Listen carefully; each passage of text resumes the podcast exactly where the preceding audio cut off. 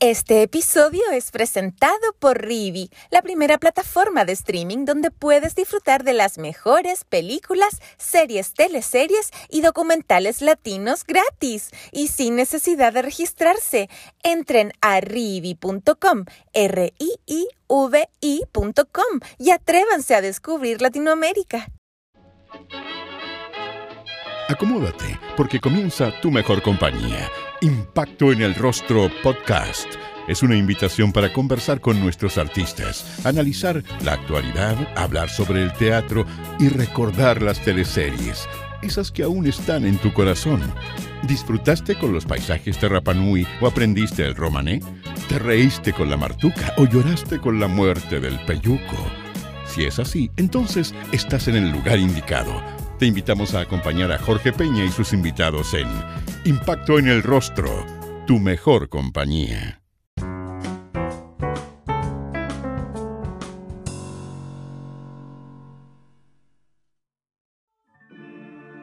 Y llegamos al capítulo 100 Queremos agradecer a nuestras y nuestros auditores por permitirnos ser parte de su día a día. A casi dos años de haber iniciado estas entrevistas, nos comprometemos a seguir recordando junto a nuestros artistas los personajes que todo Chile recuerda.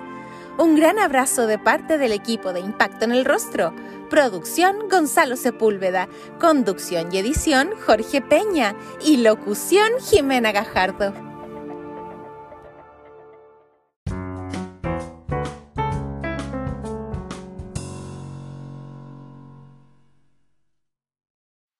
La actriz de larga trayectoria Luz Jiménez es la gran protagonista de este episodio. Con más de 60 años de carrera artística, fue galardonada por su trayectoria en la versión 2022 de los Premios Caleuche. ¿Qué significó para ti este premio? La sorpresa más grande de mi vida. eso, eso fue. Ha sido como como una esquina donde uno da vuelta, dobla para el lado, porque no, no, no me lo imaginé, no lo sabía, me pilló de sorpresa, casi me moría susto, no sabía cómo iba a llegar arriba del escenario, pero lo hice todo calladita nomás. Me agarré de, la baranda de la escalerita, hice así. ¿Y por qué te dio tanto susto, Luz? Lo que me dio susto era llegar ahí, enfrentar el, el público para estar en el otro lado. No estaba en mi, en mi proyecto y, y, más encima llegar ahí y saber que tenía el micrófono así mirándome como un moscardón aquí, así. Oh, y que iba a tener que hablar y qué iba a decir. Chuta ni soñado. Y una vez que estuviste arriba del escenario, Luz, eh, me imagino que en algún momento te relajaste, eh, te emocionaste. ¿Cómo mm. fue ese momento cuando ya estabas frente al micrófono y frente a, las demás personas? Claro, mira, yo creo que ahí se me acaba, de, me acaba, acaba de pensar que en ese momento que fue el más crucial, cuando yo me acerqué y tomé así el micrófono, que era como para parece que estaban aplaudiendo. Con decirte que yo no me di cuenta que estaba el teatro, todo el teatro lleno, aplaudiendo y que estaban de pie. Que ya no puede haber eh, premio más grande que eso. De pie aplaudiendo. Yo, yo estaba tan impactada que ni siquiera me di cuenta que estaban de pie. Lo supe después. Pero ver a todo el mundo ahí y aplaudiendo y yo tenía que decir algo. Dije poquito en realidad. Dije, fue bien curioso porque en el fondo fue como que yo dije lo que tenía aquí en, mi corazón, en mi, fue, fue como que yo creo, ¿ah? ahora pienso que fue mi oficio el que me hizo enfrentar con una calma como que no estuviera confundida, ni apremiada, ni urgida, ni angustiada, sino que como cuando uno sale al escenario y dice lo que tiene que decir. Yo creo que fue eso. porque no me explico de otra manera. De las cosas que dijiste fue, he sido muy feliz. ¿Te acuerdas? Sí. ¿Sí? Mm, ¿Qué, sí. qué, qué te acordaste? ¿Por qué Que- dijiste eso? Mira, porque yo, así como cuando uno le hacen una entrevista, uno explica y yo ahí me di cuenta que lo que a mí me gusta en realidad es, eh, es hacer, hacer los personajes y jugar a eso, que yo digo que uno, que el jugar en nosotros, los seres humanos, es un instinto, que lo apagamos a los 12 años y ahora lo apagan mucho antes porque con el celular es un juego ajeno ese con los dedos y los monos. Pero cuando yo era niña, uno jugaba con tacitas, con soldados. Yo hacía, tenía un hermano que era cuatro años menor que yo, entonces la discusión era si jugábamos a las tacitas o a los soldados. Había que definir eso primero. Entonces el juego se instaló en mi vida, ¿ves? Y, y, y yo creo que es eso lo que a mí me gusta en el fondo, el juego mirado ya de manera mucho más profunda con el ser humano. Eh, contar, como yo digo, contar la vida, que uno como actor, ¿qué es lo que hace uno? Cuenta la vida del ser humano. Eso es lo que hace. Entonces, eso, eso es lo que a mí me gusta. Eso es. Entonces, por eso es como que yo me distancio de, si tú quieres, del ego, de yo, que aquí, que allá, que sino que es como, es como, cada personaje es una historia, es una vida que yo, que yo me apropio y la trato de, de reproducir, de, de reflejar con mucho cariño y respeto. Eso es en el fondo. Entonces ahí cuando yo llegué a ese momento estaba el micrófono estaba el público, que yo nunca había vivido una cosa así en soledad, en, en obra de teatro, sí, pero sola, parada ahí yo, nunca, sin personaje, sino que conmigo, eh, fue fuerte, muy fuerte. Entonces, ¿qué hice yo? Yo creo que yo pesqué el micrófono y di, parece que les dije gracias, porque eso es lo que me nació, porque me sentí agradecida, muy agradecida. Bueno, sucede que yo vivo sola, pero, pero tengo cuatro hijas y, y somos un clan y siempre estamos comunicadas. De hecho, ella me llamaba ahora. Bueno, fueron largas conversaciones, estaban felices, felices, felices, felices, pero más que felices, porque yo soy siempre eh, re, reactiva, no, no, no tomo entrevistas, no, no me gusta la publicidad, no me gusta la farándula, no me gusta nada, me gusta hacer, mi, hacer mis, mis personajes nomás. Entonces, ellas estaban felices, bien impactadísimas. Sí, pero es que lo, lo más importante de todo era que yo no tenía idea. Po. Eso fue el, la cosa la cosa difícil y, y, particular en el fondo, verme ahí de sorpresa. Luz, tú acabas de contarnos que cuando tú eras niña te gustaba mm. eh, el juego, ¿cierto? Y que quizás por mm. ahí nació esta pasión. Sí, yo por, creo por querer ser mm. eh, actriz. Eh, tú iniciaste tus estudios de actuación en, en, la Escuela de Teatro Experimental de la Universidad de Chile, el año 57. Eh, una de tus maestras fue nada más ni nada menos que Bélgica Castro. Ella sabía mucho, era profesora de historia del teatro. Era muy seria. Ella planteaba su, su, tema y era como que entraba con sus libros y sus cosas y era como muy respetable. Eh, eh, yo era joven, ella también era joven. Yo creo que tendríamos, ¿cuánto? Unos, unos 10 años de diferencia menos, menos. Era joven la Bélgica, pero era muy seria, muy profesional y, muy admirable como actriz. Era muy respetada, era muy, no era una persona así afectuosa que te murieras de la risa y que, y que te abrazara y que se pusiera a tu altura. Y, no, ella iba y planteaba su, su materia y todo el mundo callado y historia del teatro. Súper lindo, súper bien un orgullo pues, haberla tenido a ella.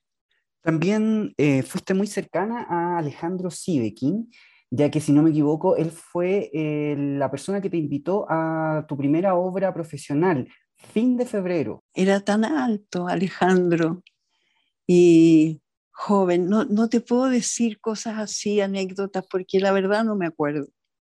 Pero sí me acuerdo que íbamos religiosamente, éramos muy, muy trabajadores en esa época, porque estudiábamos en, un edificio en bandera con, con huérfanos en un séptimo piso que eran puras oficinas adaptadas a sala. Entonces no era muy escuela de teatro como uno se imagina, sino que era séptimo piso, bandera con, con huérfano, nada, que ver con escuela de teatro que es ahora. Alejandro ya era joven, muy alto y muy, no sé, uno sentía que era un, que era como respetable, como admirable uno lo miraba así. Era, ya era, sí. Entonces esta obra se llamaba Final, Fin de Febrero, se llamaba. Y está, lo, más, lo más lindo que recuerdo es que trabajaba también Víctor Jara. También hacía un joven. No te puedo decir de qué se trataba de esto y qué pasaba esto. Yo era una, una, una mujer joven que iba con su sobrina en un banquito, me sentaba y ella me contaba, yo le contaba una historia de luciérnagas. Y, eh, y Víctor estaba ahí en un, en un puesto que había, y yo tengo una foto por ahí de eso. Eso, me acuerdo nomás, y que ensayábamos religiosamente, íbamos a ensayar ahí a, la escuela de leyes, en el anfiteatro, y ahí hacíamos todas las obras en nuestros festivales de teatro de la Escuela de Teatro Universidad de Chile. Hicimos varias obras, varias, no solo esa. Y claro, era muy lindo, era una cosa de, alumnos ahí, íbamos todos, ensayábamos y después dábamos la función. Fue muy lindo, fue una experiencia muy linda, muy maravillosa. Luz debutó en las teleseries con Villa Los Aromos en el año 81. En la historia del canal público interpretó a Raquel Muñoz. Yo era la, nana en esa casa y la mamá del, del joven que era Olavarría, que murió. Em, estaba la Marcela Medel, que era también la quiero muchísimo. Qué años hace de eso, pero a mí nunca me pareció que era tan distinto. Tal vez porque yo había participado en cosas de, alumnos de, teatro que hacían cine, entonces ya había hecho varias cosas en cine, cosas experimentales, cosas de exámenes de ellos, que eran los directores que después esa camada, desde Carlos Pinto hasta eh, Vicente Sabatini, y muchos de ellos, muchos eso fue muy importante. Entonces yo había participado y por lo tanto para mí no me fue extraño, ni raro, ni difícil, ni desagradable, nada. Y, así lo siento ¿ah? hasta el día de hoy. Y el cine igual. En el fondo es la actuación la que vale. Es eso, nada más. Entonces yo me adapté ahí encantada nomás a, a otras instrucciones de acción y que el escenario, las tres cámaras, yo no conocía eso, que era la 1, la 2 y la 3, que nunca supe con cuál estaba yo, nunca supe. Hasta el último día de las últimas series que hice, nunca sabía con quién estaba. No sé por qué los actores saben, pero yo nunca supe. Pero así decía que ellos me busquen total. ¿Me entienden? Pero para mí, para mí fue, fue igual nomás, fue hacer una historia. Yo trabajaba en esa casa, tenía mi hijo, mi patrón, que yo lo quería mucho, Arnaldo Berrío, mucho. Qué hombre maravilloso, ese actor maravilloso. Fue lindo, fue precioso, además el lugar era tan lindo, esa casa. Lo único malo es que después ahí mismo quedaba... Villa Grimaldi. Eso, ahí. O sea, uno empezaba a subir, ahí está Villa Grimaldi, y seguíamos y allá al fondo está la casona, donde era, donde fue la historia pero siempre me ha golpeado a mí eso que estaba ahí. Y cuando pasábamos, no sabíamos. Ay, qué, qué dolor.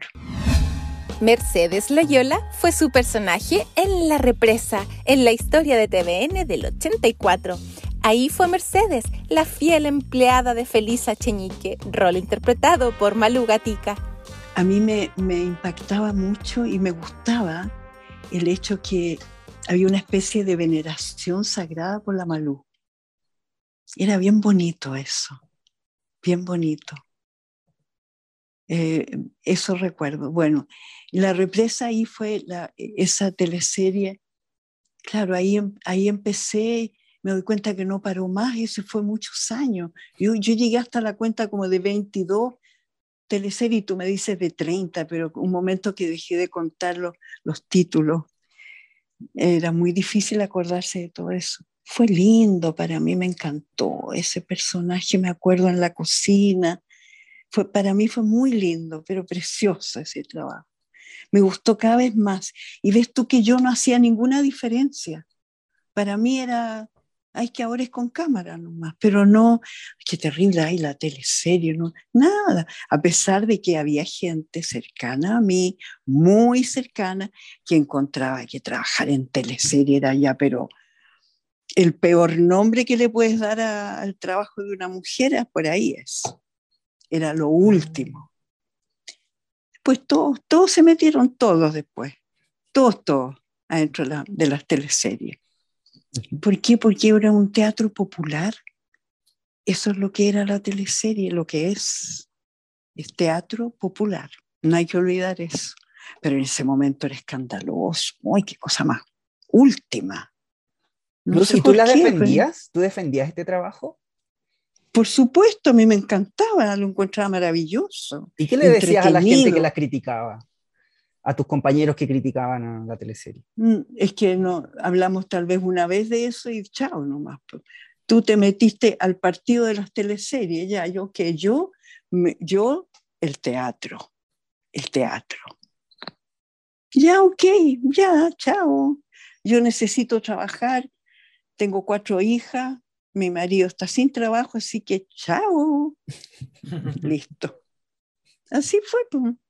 ¿Me entiendes tú que uno como actor tiene una flexibilidad grande? ¿Te fijas? Lo que vale ahí es la actuación. Por eso es que yo defiendo, yo digo, yo lo que amo es el oficio. No importa que sea cine, teatro, circo, callejero, lo que sea, pero si es actuación lo que vale.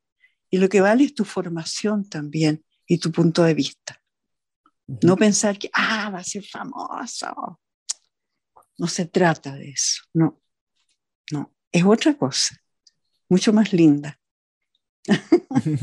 ya, la represa fue preciosa, fue, e, ese es como el primer, eh, sí, fue, fue la, la Villa Los Aromos, pero la represa, oye, ahí era mucho más, era no sé, era campo, era, era un tema bien complejo. Estaba el Lucho Alarcón, si no me equivoco, era el malo, el dueño. Betancourt. Era Betancourt, claro, y por años, por años después él fue llamado Betancourt.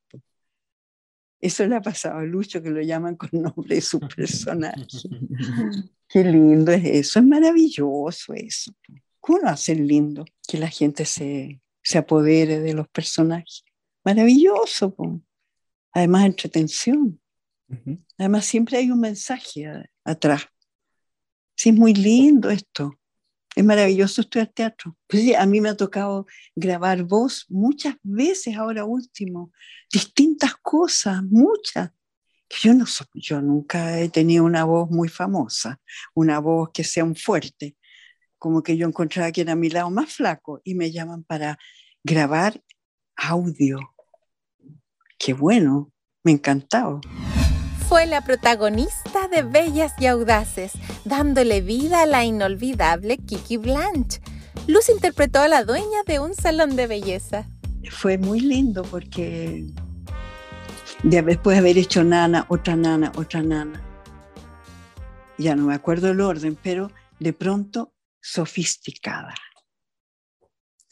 Primera pelea con Pato Araya, que murió el año pasado, que él quería hacerme un corte así, como esos que se usan ahora, esos cortes que va, en fin, muy sofisticado con el pelo así. Y yo me peleé con él, pero a muerte, porque no me corté el pelo. Por suerte que me apoyó el director y, y no me lo cortaron. Entonces después reclamaban porque me tenía que hacer estos moños que decía cambio de pelo. Entonces yo me iba para adentro y me tenían que hacer el moño número cuatro porque estaba con el pelo de otra manera y todos esperando, esperando que me diera, ay, salía de nuevo yo con otro peinado. Pero resulta que, que parece que era bien bonito, o sea, no es que parece, era bonito el look ese porque justamente los peinados eran muy bonitos. Bueno, imagínate yo después de haber hecho nana, otra nana, de pronto con zapatos con taco de 12 centímetros que yo me los pedí así y después con una ropa muy linda que me hacía el Marco Correa. Yo le decía a Marco, tú me has hecho la mitad del personaje, porque cuando me pongo la ropa, ahí está. Y es la verdad, y se lo agradecí siempre y mucho. Yo quería mucho a Marco. Sabía, yo confiaba ciegamente, o sea, no le, no le decía nada de nada. Él armaba el, mono. Y el peinado era importante y los tacos eran importantes y era, era curioso porque yo no, yo no soy así de sofisticada, pero fue entretenido hacerlo. Ser de mentira, súper lindo. Lo pasé chancho. Me encantó hacer eso. Ah. Luz, esta teleserie eh, le fue bastante bien en sintonía. Recordemos que en los 80 mm. eh, a Canal 13 le iba mejor que a TVN. ¿Por qué crees tú que esta teleserie fue éxito? ¿Cuáles fueron sus claves para cautivar a la audiencia? Sí, mira, yo creo que la gente adoraba a la, a la Sonia. La adoraba. La Sonia era un personaje muy querido y en el fondo, te lo digo de corazón, no crea que me estoy haciendo la no sé qué, en el fondo la historia de ella era la importante. Yo siempre sentí que era ella la protagonista, porque ese, esa era, era la historia, que era una lucha de amor por el mismo hombre. Y yo creo que ahí hubo algo y también fue el año 89 esto. Ya estábamos agotados, agotados con la historia aquella yo creo que esto fue como un, un alivio, una distracción. Yo creo que fue eso. Y también fue la Sonia. Y bueno, cuando a mí me dicen así ahora en la calle, yo la vi en Kiki Blanche, a mí me da, me da un poco de pudor porque hace tanto tiempo y era tan distinta.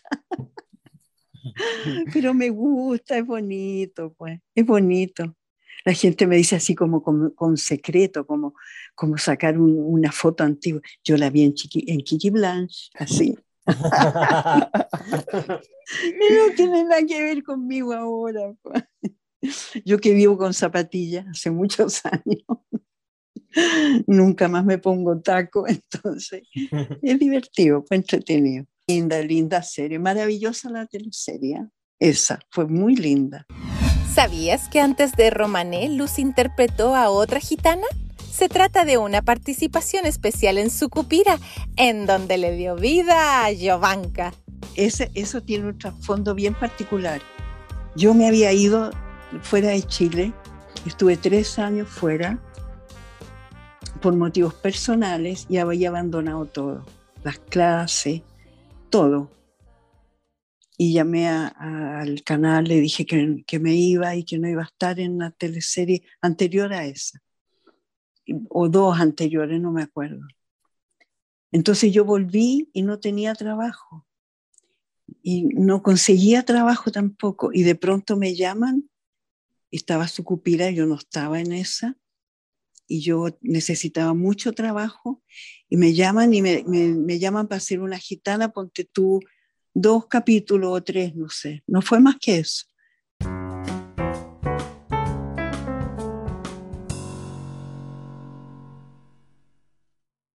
¿Qué puedo hacer hoy?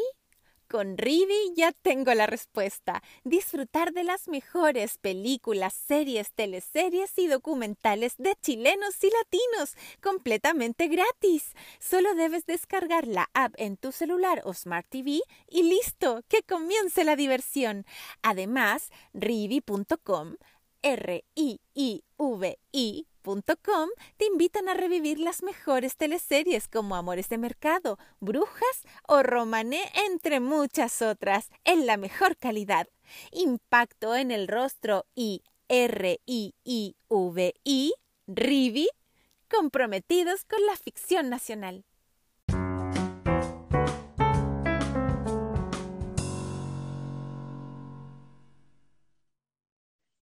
es como, es un bolo que se llama. Me acuerdo, por supuesto, porque yo la miraba y la estaba mirando últimamente también, con ganas de ver a ver qué mono hacía yo, pero no me he puesto, no sé cuándo sale, no sé si ya salió, pero me muero de ganas de ver esa gitana. Porque yo, claro, esa gitana fue primero, ¿qué año fue? ¿El 93? 96 Sucupira. 96, claro. ¿Y sabes cómo, te acuerdas cómo se llamaba tu personaje? No. Jovanka. Ah, no te creo, se llama Jovanka. Qué tremendo, ¿cómo se me puede olvidar? Pero es que son tantos nombres, uno se olvida. Qué bonito. Pero yo me acuerdo que disfruté mucho, eso sí me acuerdo, que me encantó hacerla, me encantó que me dieran ese rol. Jamás soñé que después iba a ser la malepasca, que amo con todo mi corazón.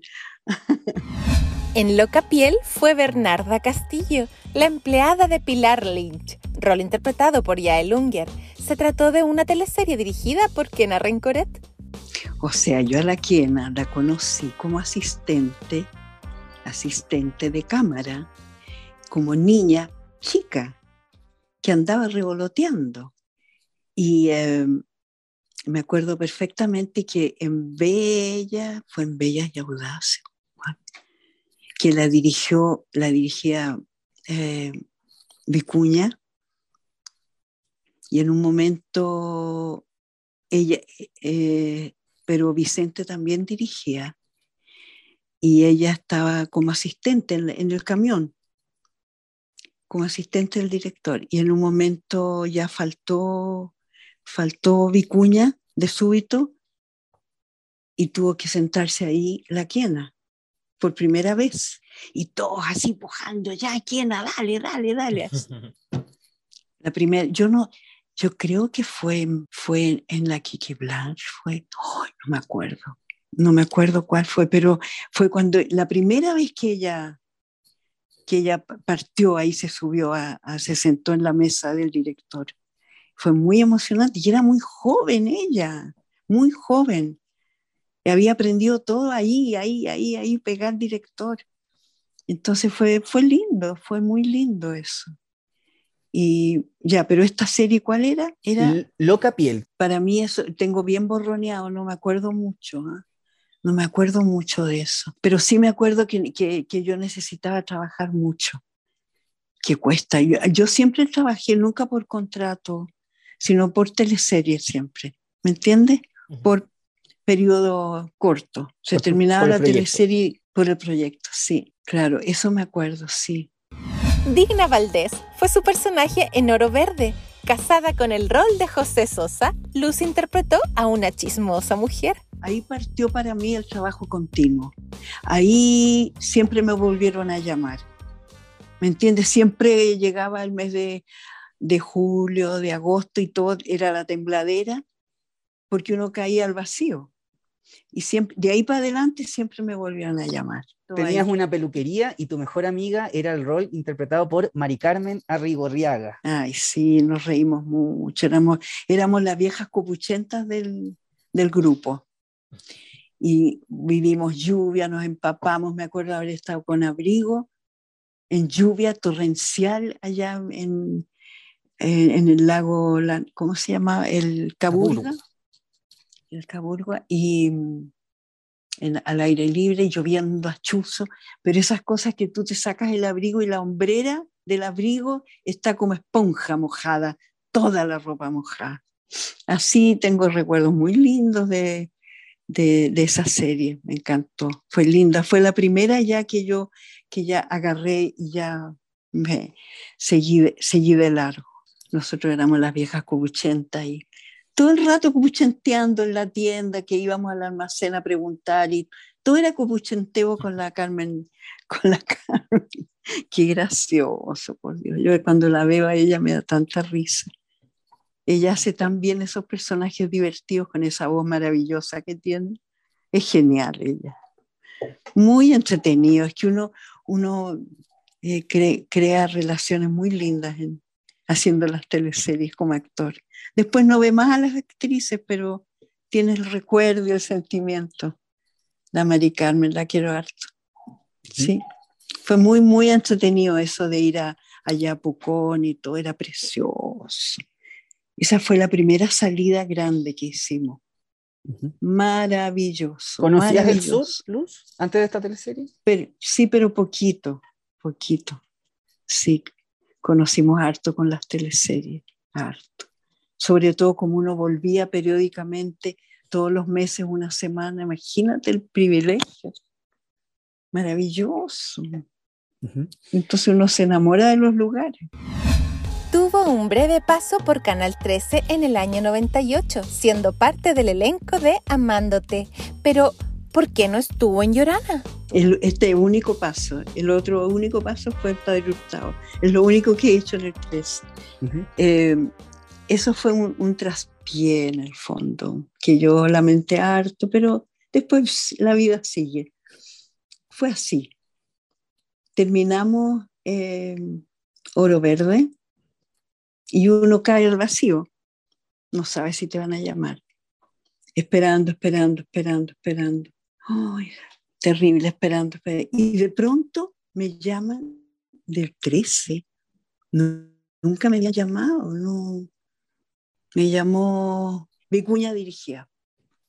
Claro, entonces él me conocía de antes, me conocía de la Vía Los Aromos, me conocía de la escuela, y me llamó para ser una nana. Entonces yo me sentí muy impactada que me llamaran del 13, ya. Y, acá no me llamaban y no me llamaban y no me llamaban. Y yo al final ya no pude más y dije yo, bueno, ya, ya, ok, ya, voy a, voy a aceptar. Y al aceptar empiezan a chicotearte que firmes el contrato. Y yo no quería firmar el contrato porque quería esperar. Pero llegó un momento en que ya no podía más, no podía más, no podía más. Ya, voy a firmar. No, no espero más porque está visto que no me llaman ya. Tú me creerás que al día siguiente me llama Vicente. Y yo ya había firmado. ¿Y cómo se lo toma él? Oh, no te preocupes, Luz, me decía, no llores, no te preocupes, si total, si un personaje más, si todo después vendrán otras cosas. Y yo lloraba a moco, tendido, en la oficina de Vicente. Si no importa, me decía, si un personaje nomás, y ya después. Y yo seguía llorando. Fue terrible, fue terrible, terrible, terrible. Ya, hice la, la, la teleserie en el 13, pero ahí pasó algo muy bonito que me encontré con la Paulina Urrutia y con... Daniel Muñoz. Ya, Daniel. Él era el mozo de la casa. La Paulina era la niña de mano de la cocina. Y yo era la nana número uno, número dos, no sé. Y juntamos esos tres, lo pasamos tan bien en la cocina, fue tan bonito eso. Eso fue lo mejor de la teleserie para mí, de la cual me aburrí terriblemente. y tú veías, Luz, la competencia en, en Isla de Pascua, Llorana. ¿Qué te parecía? Ganas de llorar nomás. Calladita yo no le contaba a nadie. Pura pena, pura pena. Así es la vida. Pero lo Para bueno que tú veas. Lo, que, lo bueno es que tuviste trabajo, eso, eso es lo, lo, importante. Sí, lo bueno fue que me encontré con ellos y nos, nos, nos hicimos muy cercanos para siempre, con Daniel y con la Paulina. Mirta Jaramillo fue su personaje en La Fiera, una chilota que se dedicaba a vender verduras en las calles de Dalcahue. Cada cierto tiempo le preparaba una cena a su marido y a toda la tripulación del Caleuche. ¿Te acuerdas que se oponía a la relación de su hijo Santos con la DJ Katia? ¿Cuál fue el punto alto de Mirta Jaramillo? ¿Por qué la gente se acuerda tanto de este personaje? Mira, yo no sé por qué, te juro que no sé por qué, pero para mí el momento alto que yo no puedo olvidar y que yo amo con todo mi corazón es la noche en que yo fui con el Alvarado chico a la orilla del mar a preparar el banquete para la llegada del Caleuche, en que venía mi marido santo, Santos Ramondes, y que yo tenía la esperanza de que él se bajara del barco y volviera, porque para mí él no estaba muerto, estaba arriba del barco, barco de arte, el barcoche, como le decían, y el barco todo iluminado, yo juraba que, que iba a pasar que se iba a parar ahí al frente y que, y que yo iba a lograr que el Santos bajara y se quedara, volviera conmigo, porque yo lo echaba mucho de menos, estaba muy sola. Y para mí la escena que yo más amo es cuando estoy ahí a la orilla del mar, en oscura la noche, lloviendo a cántaro, con el alvarado chico, tenemos la mesa llena de todos los panes y todas las cositas chilotas, una, mesa larga de unos tres metros, llena de comida, y yo voy con un farol a la orilla del mar, me mojo entera lloviendo a cántaros. Toda la gente que participaba, los técnicos, adentro de la camioneta. Solamente estaba el camarógrafo y el sonidista mojándose igual que yo, y el Alvarado chico mojándose, y yo hablándole a la oscuridad con mi, con mi farol, diciéndole, Santo, bájate del barco, viejito, que te echo tanto de menos. Para mí ese momento nunca lo olvidaré. Maravilloso, maravilloso. Para mí eso es la, la Mirta Jaramillo. Y que vendía cosas y peleaba con el, con el viejo avaro. Eso era la parte divertida, pero el corazón estaba ahí ahí, ahí. Eso es. ¿Y, yo, yo, yo pienso que no sé de qué se acuerda la gente, porque el resto de mi participación era siempre conectando con los personajes, con la amparo, con esto. Yo siempre sentada a la orilla, ahí al lado del viejo que, que vendía sus mugres de boletos para su barquito, viejo avaro, el Alfredo último, que me puso el nombre de la, ñajote me decía, imagínate, ñajote. Yo vestía de negro ahí con, mis verduras y con mis papas, con mis papitas y mis verduras. Yo lo pasé tan bien en esa serie. Es de las que yo más amo, de verdad. Pero yo no sé, la gente si la quiere tanto, no sé si es, es eso o es que yo estaba sentada vendiendo verdura o que yo hablaba como chilota porque me gusta mucho cómo hablan. Es muy bonito. Ellas no, no hablan como los otros que hablan en la teleserie, así nos decían. Nosotros no hablamos así. No, acá no se habla así. Nos reíamos nosotros porque nos costó. Bueno, sí, pues. Y Vicente nos decía, oye, cabrón, bajen un poquito el tono. Porque nos decía Alfredo y a mí. Nosotros seguimos hablando, seguimos hablando como sabíamos que teníamos que hablar aquí. ¡Oh, qué reírnos tanto! Fue tan lindo. ¿Cómo no amar esa teleserie? Era preciosa. ¿Viste que lo pasa bien uno? ah? Yo creo que esta teleserie tenía dos puntos muy importantes. El primero era que estaba basado en uno de los grandes clásicos de Shakespeare, La Fiercilla Domada. Claro, claro, eh, justamente. Y el segundo es que mm, una, una importante población en Chile no sabía dónde estaban eh, los cuerpos de sus familiares, como lo, lo que estaba pasando con eh, la tripulación de El Caleuche. Una doble lectura, una doble lectura. del, eh, Caleuche, claro. ¿Y cómo recuerdas tu relación con la DJ Katia, este personaje interpretado por Tamara Costa y que a ti en la historia no te gustaba mucho porque se enredaba ahí con tu hijo, ¿cierto? Era interesante ver a la señora Mirta y a la DJ Katia eh, juntas en mm. una escena porque eran tan distintas, ¿cierto? Sí, pues peleaban, sí, yo no, no aflojaba, ¿no? Hay una niña de allá, de Bueno, y lo que pasa es que la, la DJ Cata había sido alumna mía en la escuela Fernando González, alumna de actuación. A ella no hay nada que enseñarle porque yo creo que nació sabiéndolo todo, es maravillosa la Tamara. Hoy la quiero mucho, muy linda, muy maravillosa ella.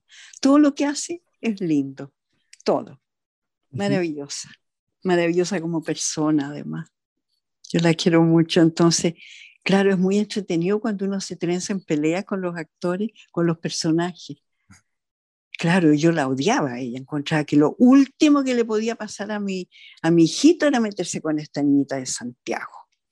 Igual que peleaba con la, con la Carmendiza, yo peleamos, pero todo el tiempo. Yo ya había peleado con ella en otra teleserie. De todas las amigas, de, todas las, de, actrices de las teleseries, la que soy más amiga es con la Carmendiza, imagínate.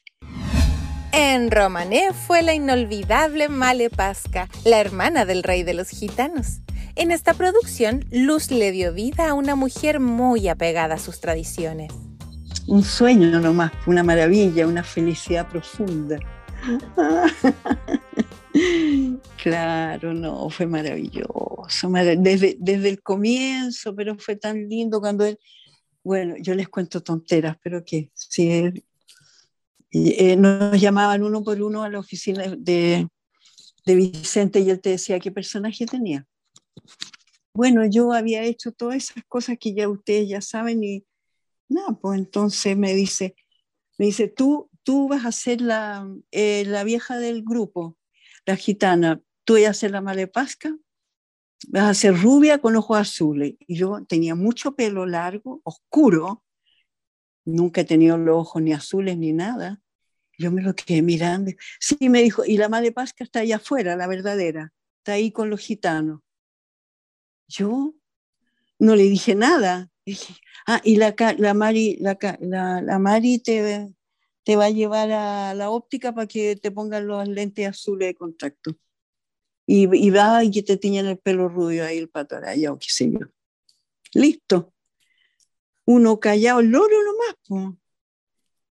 Oye, y para mí fue, me costó, me costó imaginarlo, pero fue tan lindo.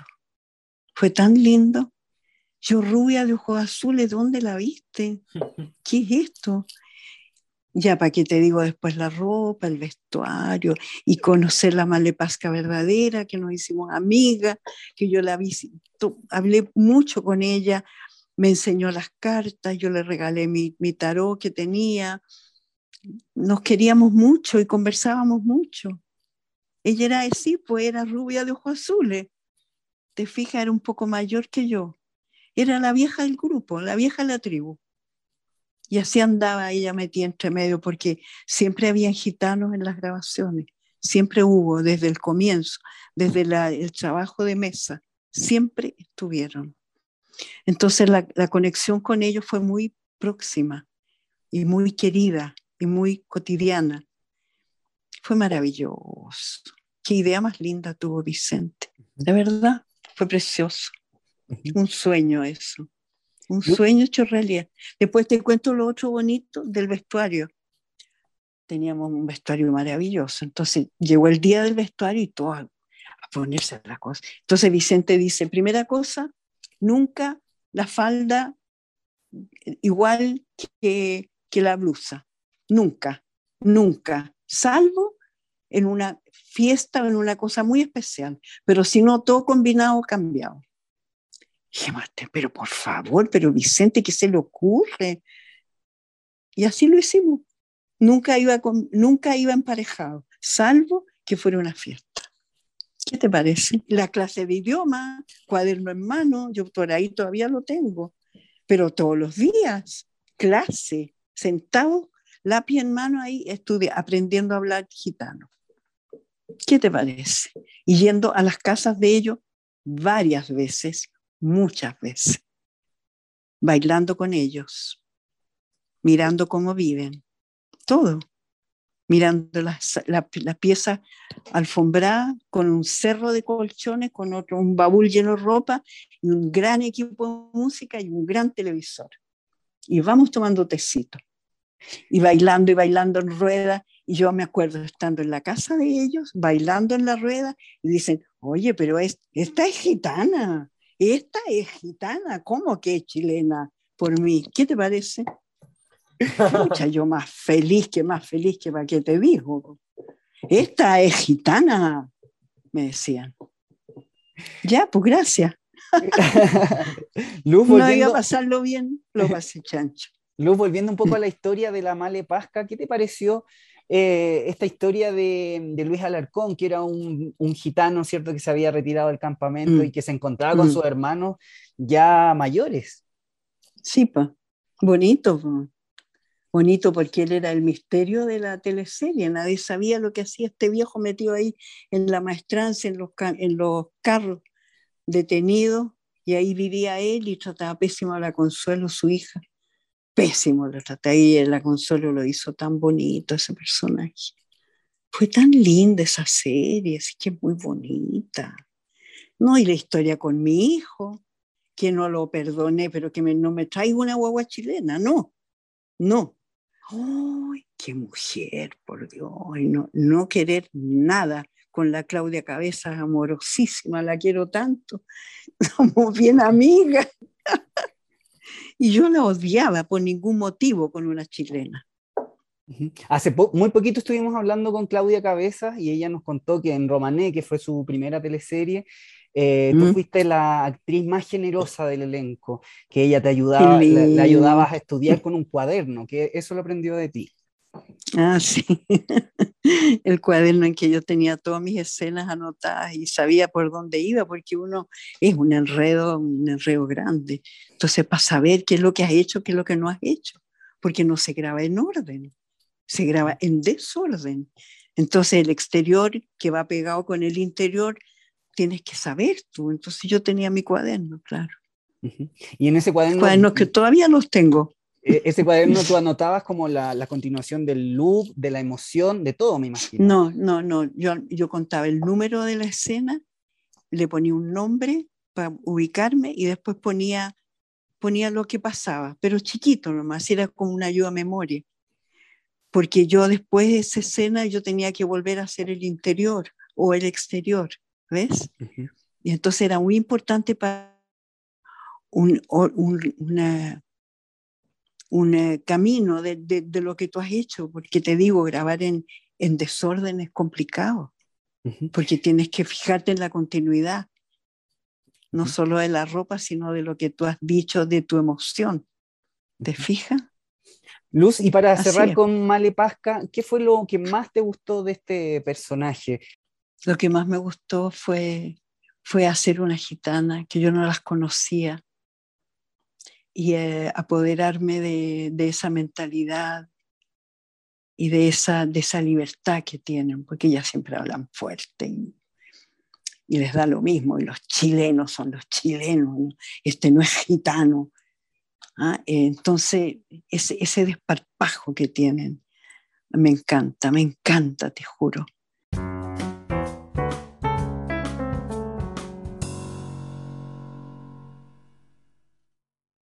¿Necesitas un impulso para recobrar ese estilo de vida saludable perdido en la rutina, el trabajo y todas tus obligaciones? ¿O quieres potenciar aún más tu salud y bienestar? En Pronoia Chile tenemos lo que buscas. Sí, te invitamos a conocer Wonder Aesthetic, un revolucionario tratamiento de remodelación corporal en base a electroestimulación, asesoría nutricional completa y personalizada. Encuéntranos en Pronoia Chile.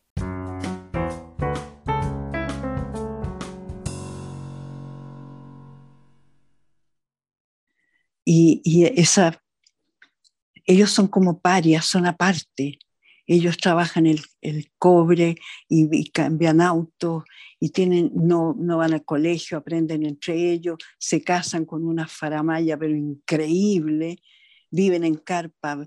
O sea, es una vida tan paralela, tan distinta. Y, y tienen una nobleza muy especial ellos. Me gustó y lo que más me impactó a mí fue la escena cuando, cuando yo le digo a mi hijo que, que no. Quería verla otra vez, pero no la he podido, no la vi, se me pasó. Pero yo la disfruté mucho, muchísimo, muchísimo. ¿Y Mejillones? ¿Te gustó? Claro, precioso, ahí donde estaban las carpas puestas en ese sitio ariazo, estaban las carpas, qué cosa más linda, qué aventura, por Dios, qué, qué maravilla fue. Imagínate un sitio ariazo grande que daba al mar con las carpas puestas así. Y después acá en Chile Films, la réplica de eso en el interior con lo mismo, adentro del espacio grande de, donde se graban las historias en Chile Films. Qué premio para mí hacer la malepasca maravillosa. En Pampa Ilusión fue Lourdes, la Poroto, una prostituta que llegó a la salitrera acompañada de Julia, interpretada por Jimena Rivas. Bueno, casi me caí de la silla, porque no estaba en mi, en mi repertorio. fue bien, fue bien entretenido en realidad, fue divertido. Bueno, fue lindo, esa Pampa Ilusión. Yo tengo, mira, poco me acuerdo de que hacía prostituta, aquí teníamos una pieza por ahí con una escalera y todo, pero fue más bien el hecho de, conocer lo que es la pampa. Mira, mira las cosas, de, de entrar allá a la reconstrucción que habían hecho y quedar profundamente impresionada, impresionada de aquello y ver cómo era la salitrera y qué es lo que habían acomodado, qué es lo que habían adaptado y la plaza que habían hecho. Llegamos allá y Vicente encontró que no, que no, que esto, que no, que a esto le falta. Es súper exigente el Vicente, es tremendo. Es tremendo, te lo digo. ¿eh? No, le, no, no, le pasa ni una cuestión que no le parezca. Entonces la primera entrada ahí sí, pero esto no, esto tampoco, esto aquí le falta, y así en la plaza esa plaza que se ve mucho y que imagínate, y la emoción de ver a los extras que eran antiguos, que habían vivido ahí, o que cuando eran chicos, o que los papás, era tan, fue tan emocionante estar ahí y volver ahí y llegar y subirnos al bus y subir, llegar a la salitrera el frío que hacía en la mañana, un frío espantoso, empezaba a calentarse, que se pone un calor que no sé, que, un calor, calor, calor, y después a las 5 el viento, y después en la noche el frío. Ah, no. Yo te digo, de eso me acuerdo, de, lo de ver cuando volvían los que hacían los obreros, volvían con todos envueltos en unos trapos, sacos quintaleros de sacos de harina, envueltos ahí, acalorados, agotados, y eran puro estaban haciendo la comedia que trabajaban ahí. ¿Cómo serían los que realmente trabajaban ahí? Pasaban el día allá afuera, en la tierra, en las piedras. Uy, no, te juro que fue, fue un aprendizaje muy potente, muy potente. fue maravilloso.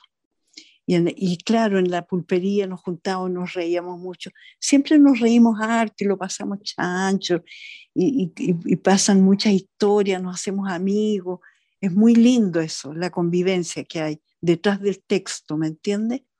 Estábamos en la plaza, la, la Roxana, la Carmendiza, la, todas ahí las mujeres ahí sentadas. Y, súper lindo y en la pulpería también, como estaba tan bien hecha la pulpería.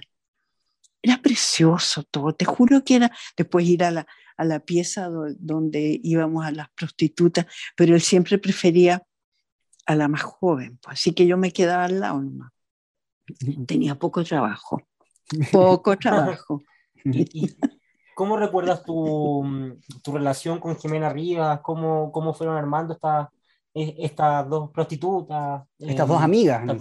sí, claro, no aceptando perfectamente que ella era la joven y que se había venido de no sé dónde, o que yo la había traído, no me acuerdo bien, pero era una historia así bien elucubrada de, de ella y que venía conmigo. Claro que ella era joven, la preferían a ella, por supuesto, pero no había resentimiento ni nada, no, era así nomás, era un trabajo. Teníamos nuestra piececita, nuestra escalera que bajábamos y subíamos por, eh, por, una, eso me acuerdo. Y claro, y, pero fue lindo, fue maravilloso, maravilloso, maravilloso. no, mira, les podría hablar horas, pero ya está bueno ya. no, pero, me, me, parece interesante que la televisión haya recogido un tema como ese y lo haya puesto en una teleserie. Pero, oye, y lo lindo fue que antes de ir para allá, no te creas tú que partíamos todos muertos de la risa a un hotel ahí, no, habíamos tenido clases explicaciones. Vicente traía a alguien que entendía mucho de la época, que era historiador aquí, nos contaba todo el cuento. Ahí todos sentados escuchando y anotando. Esa, eso era muy importante. ¿Me entiendes tú que uno no, no llegaba ahí con un traje lindo o lo que fuera a contar un cuento, a aprenderte la letra y chao?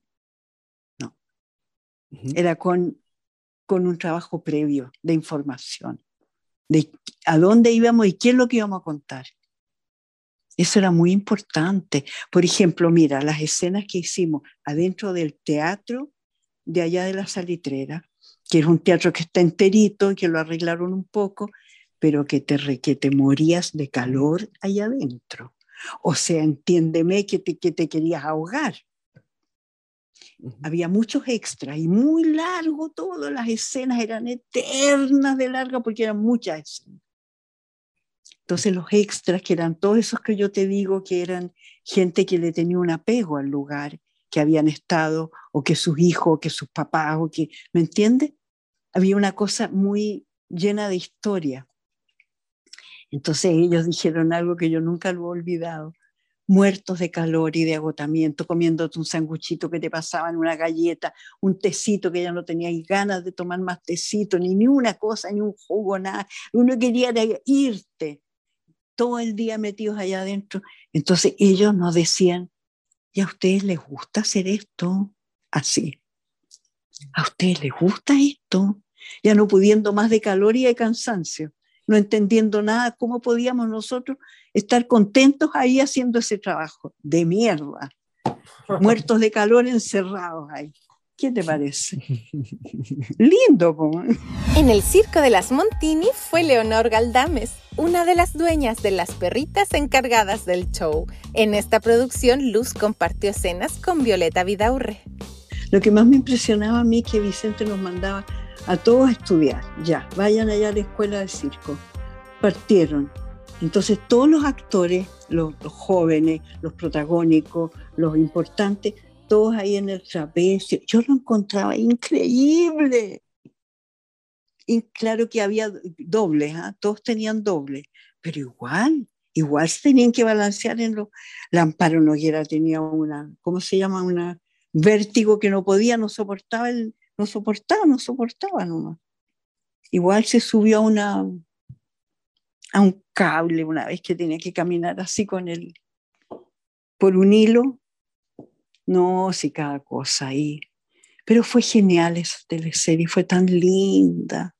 Oh, por Dios, el mundo del circo. ¿Ves tú que uno aprende cosas increíbles?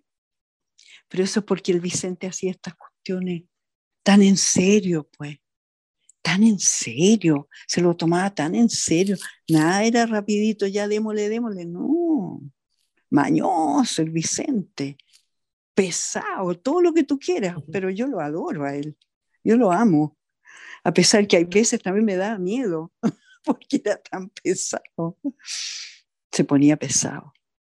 Y cuando se ponía pesado, ¿qué, qué, qué, cuál, era la reacción de ustedes? Se pone, se pone exigente, ¿no? Se pone exigente. Tal como yo te digo, él entraba a un set y decía, no, todo esto no sirve. Se suspende, nos vamos, no sirve, no, no, no, este, eh, a ver, ¿cómo te explico? Este living así, no, no es eso. Y se iba. Mañana mm, volvemos en tres días. Así era, pues. Te fijas, exigente a mil y con los actores igual. Entonces era para tenerle miedo, pero también le tienes cariño y respeto hasta el día de hoy y, esta dupla con, que tuviste con Violeta Vidaur, estas, si no me equivoco, eran dos ah. hermanas que, presentaban espectáculos con perros. ¿Cómo fue el trabajo junto a esta actriz y junto a los perritos también? Claro, ir, mañana les toca ir allá de la señora que tenía las perritas. Ahí teníamos que ir a entrenar nosotros, las dos, a ir a, a ir a conocer la señora, a conocer los perritos, conocer cómo los tratan, cómo esto, cómo lo otro, todo teníamos que ir, como iban todos a entrenar a lo que les correspondía. Porque tú tenías que ir a terreno y tenías que ir a informarte y no vaya a hacer una cosa de memoria o con lo que se te ocurrió, no. Ese era Vicente, po. por eso lo hacía subirse al trapecio los cabros. Yo no sé cómo podían, te juro. Bueno, íbamos a la casa de la señora y la señora tenía las perritas ahí en una casita y todo. Y fuimos muchas veces. Teníamos que ir para conocer a la niña y se llamaban, no sé cómo se llamaban. Y, y hacerla saltar y, y, así, no, no. Bueno, así. Y, y, allá llegaban ellas con las perritas y nos esperaban, nos esperaban cuando nos tocaba. Ya, ahora entre con los perritos, ya tomen, nos pasaban las perritas y entrábamos y hacíamos así. Ay, qué cosa, Dios mío, santo. Pero fue lindo, fue súper lindo. Y con la Violeta ya, ya habíamos hecho varias cosas, ¿sí? Que uno con los compañeros es, es linda la relación que se produce. Es bien bonita porque es largo el trabajo, es de mucho tiempo el calendario, ¿me entiendes? Entonces uno termina siendo muy amiga. Domitila fue su rol en Los Pincheira, una de las más apegadas sirvientas de Doña Carmen, interpretada por Mares González. Amarla nomás, pues yo la admiraba desde que estaba en la escuela y en, en cuando te decía en, en Bandera con Huérfano la, la Marés era, pero yo la vi hacer eh, la ópera de tres centavos. Yo la vi, la vi hacer eso. ¿Y qué quieres que te diga? O sea, para la vida tú la admiras, es lo más bello que yo he visto. Si, si pueden, busquen eso, busquen Velero Escarlata cantado por la Marés en el Teatro Antonio Varas, no sé qué año, pero ya lo más bello que hay. Sí, por exigente, porque ella viene del teatro, porque era una actriz maravillosa de, de, de, la antigua, e, era, mira, fue lo mejor del teatro de que yo conocí a todos los grandes, de, a todo el elenco grande antiguo primero de, de la Chile, y ella es de lejos lo máximo. Entonces, la Maresa era solo de presencia, era tan bella ella tan, particular, tan especial, tan excéntrica, no, maravillosa. Y fue lindo, todos los roles que ella hizo, fue ahí mismo en, en el circo, ella tenía ahí un rol importante, porque era la contra, claro, te fijas, ella era siempre un personaje importante, ella se, ella se, eh, por presencia, ella era, siempre era maravillosa. ¿Y qué le parecían las teleseries a ella? ¿A ella le gustaba hacer eh, las teleseries? Tuvo roles súper importantes con Vicente Sabatini. Sí, pues claro. Yo creo que a ella le pasaba algo muy, nunca lo hablé, nunca lo, lo mencioné, pero yo creo, ella venía del teatro, ¿me entiendes? Lo que pasa es que en el teatro uno valora mucho el trabajo, uno lo respeta, lo ama. Y claro, la Marés era era así, yo creo que a ella le pasaba algo muy parecido a lo que me pasa a mí, que amaba el oficio, no le importaba qué es lo que era, dónde, con qué manifestara teatro, cine, cuál cosa. A ella le gustaba la actuación. Nunca había pensado eso, pero yo siempre admiré mucho a la Marés. Bueno, en los pincheras yo, era su, yo digo que yo era su nana, andaba a la siga de la Marés. Ves tú que a mí me ha tocado hacer de todo, de lo que se llama un todo, de lo que usted me pida. Un solo traje, toda la teleserie, los pincheiras, la locura de entretenido allá donde estábamos y la historia era muy entretenida y como siempre lo pasábamos lindo. Estábamos también con la Carmendiza, también. fue precioso, eh, los pincheras fue muy entretenido muy, pero muy requete contra entretenido. Con la historia de los árabes, todo eso, no, fue maravilloso, maravilloso. Linda serie. Seguro que la van a repetir alguna vez. En Los Capos fuiste Mercedes, el personaje que era la esposa de Arnaldo Berríos. Arnaldo, tan lindo. Ese, esa serie fue un misterio, ¿ah? porque como que no le fue muy bien de público, pero es bonito, ese ves tú que es un fenómeno como Vicente busca los lugares, busca estos, estos italianos que se vinieron a instalar ahí al almirante Pasteno, capitán Pastén, no me acuerdo. ¿Es capitán, Pastén? Sí, capitán, Pastene. En, en, la mitad de, de la Araucanía más o menos, ahí, al sur. ¿Te fijas? Y él se pone a indagar, a buscar, a buscar. Es bien especial como busca sus temas. ¿ah? Ya, vamos todos aprendiendo, aprendiendo italiano. Y si no, y a mí me había puesto primero de mapuche. Y yo no estaba en Chile en ese momento. Ah, ya te vas a demorar, entonces no vas a poder aprender a hablar en, en Mapudunguna, así que no te voy a dar tú vas a ser la señora, una campesina, una campesina chilena, ya listo. Así, ah, ya, ok, entonces era la señora de Arnaldo. Y bien, fue bien bonito eso. A, mí me encantó. ¿Y por qué crees que no le fue tan bien en sintonía? ¿Qué, ¿Qué, pasó con los capos? Yo no encontraba tan bonita y tan bien hecha, no sé. Te juro que no sé, no te sé contestar. No sé por qué, pero es como la que menos bola le han dado. Incluso encontraba que le había ido pésimo, ¿no es cierto? Pero no sé. Igual era bonita, era súper bonita. Ahora que me acuerdo, era muy bonita y lo pasé muy lindo. A mí me encantaba ser ahí ese personaje, estaba con Arnaldo, que lo quiero tanto. Tan, tan maravilloso actor Arnaldo Berrío. Ese es otro, ¿ve? Ese es otro que se toma en serio la cuestión. Era súper cumplidor, súper respetuoso. Era lindo él. Hice otra cosa chica, como unos videos en el sur con él. Ese es otro hombre de teatro. Sí, yo creo que es eso, ¿ah? es eso, es el origen. Es el origen de donde uno viene, de la formación que uno tiene con respecto a la actuación. Eso es. Fíjate, descubrí algo que nunca me había puesto a pensar. Sí, es eso. La Marés, ves tú, una actriz de, de la Chile, Arnaldo igual, toda su vida haciendo teatro en Valparaíso. Cumplidor como él solo, serio. Luz, después de esta teleserie, em, tu participación en las teleseries de Vicente em, no son siempre en todos los años, porque después vino Cómplices, no estuviste, después estuviste en Corazón de María, interpretaste a mm. Alicia Garrido, ¿cierto? Después en Viuda Alegre, no. ¿Qué pasó ahí en ese momento? Em, Vicente te, te, pudo, se pudo contactar contigo, te explicó que quizás no ibas a estar en una, pero en la otra sí. ¿Cómo fue ese no, momento? Eso no, eso, ese no es Vicente, no, jamás. A lo más te dice te tendré en mis oraciones.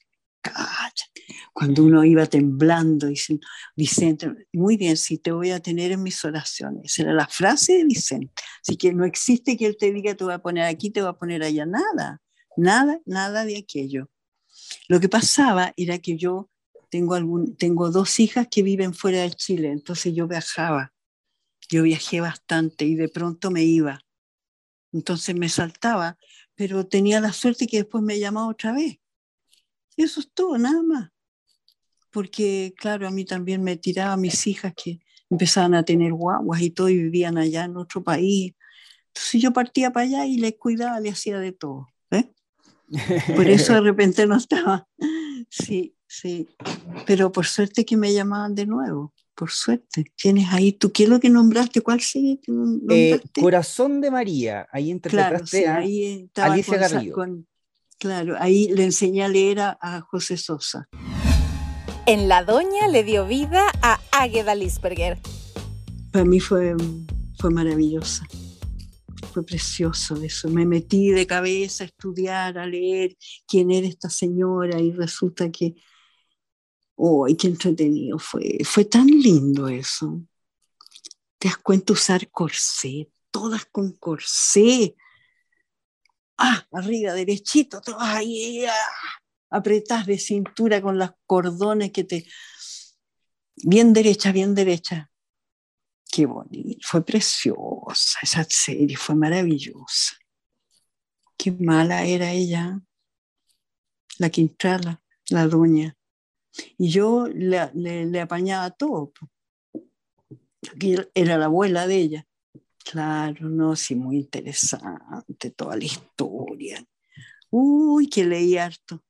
Se me ha olvidado la mitad, pero leí mucho, leí mucho, mucho, mucho sobre, sobre ese tiempo, esa época en Santiago.